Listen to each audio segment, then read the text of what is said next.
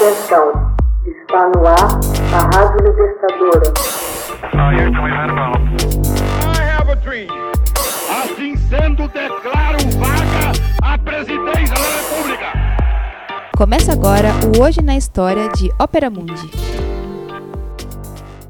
Hoje na História, 3 de fevereiro de 1468, morre Johannes Gutenberg, o inventor da imprensa. 3 de fevereiro de 1468, morreu na cidade alemã de Mainz Johannes Gainsfleisch, mais conhecido como Johannes Gutenberg.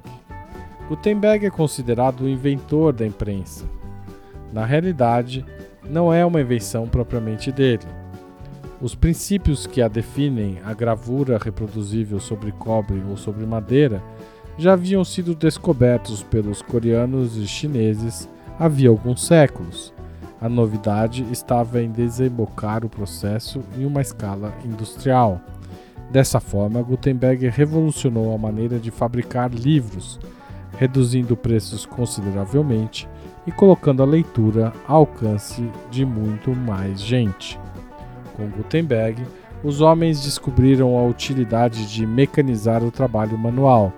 No começo da Idade Média, os livros eram fabricados artesanalmente, dentro de mosteiros especializados, como o que aparece no filme O Nome da Rosa, versão cinematográfica do romance do escritor italiano Umberto Eco.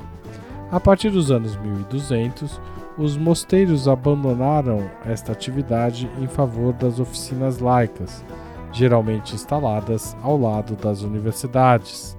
Copistas copiavam textos com base em um original, utilizando pena de ganso sobre folhas de pergaminho ou papel. Por sua vez, ilustradores adornavam as páginas com delicadas miniaturas vivamente coloridas. Era assim que as oficinas abasteciam a preço de ouro os clérigos e burgueses mais ricos com seus manuscritos, o nome dado aos livros escritos à mão. Na época de Gutenberg, contudo, a cópia de manuscritos não era mais capaz de satisfazer as necessidades de leitura e de aprendizagem de um número crescente de estudantes e eruditos. A Europa estava à espera de uma revolução. A técnica de imprimir gravuras a partir de uma chapa de cobre ou uma superfície de madeira era conhecida na Europa já havia muito tempo. Porém, ela era utilizada apenas para a reprodução de imagens. Gravava-se a imagem numa superfície, cobria-se de tinta a parte em relevo e esta chapa era pressionada sobre uma folha de papel ou pergaminho, de modo que a imagem nela se fixasse. Gutenberg, que era um gravador em madeira, teve uma ideia simples e genial: a de aplicar esse procedimento a caracteres móveis.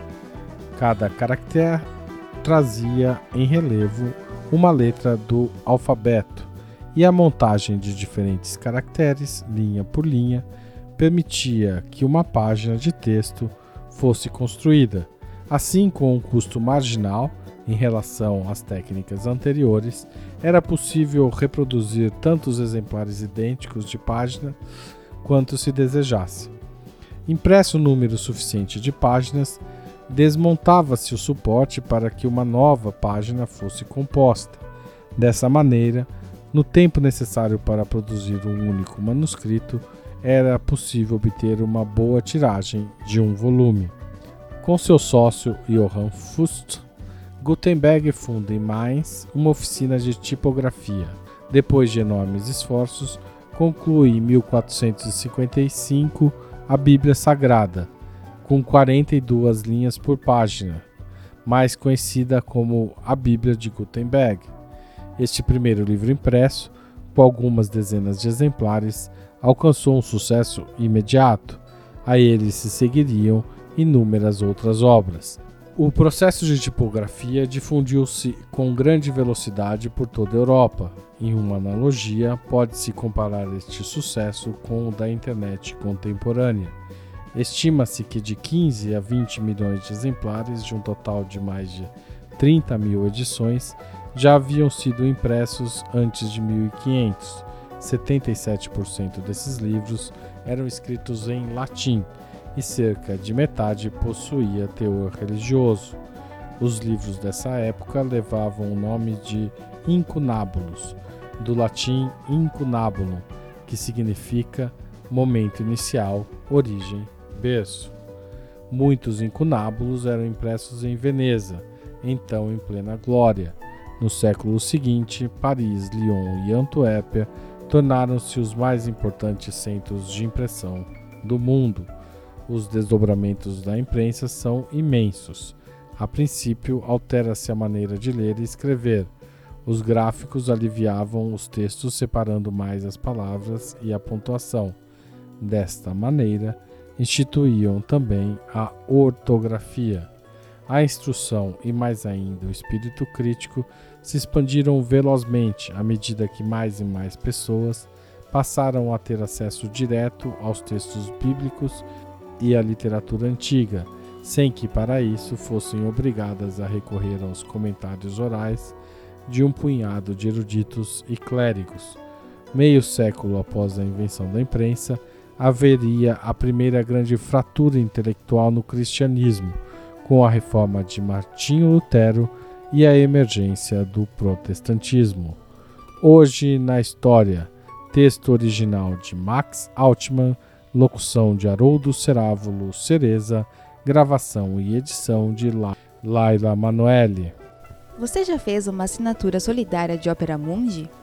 Com 60 centavos por dia, você ajuda a manter a imprensa independente e combativa.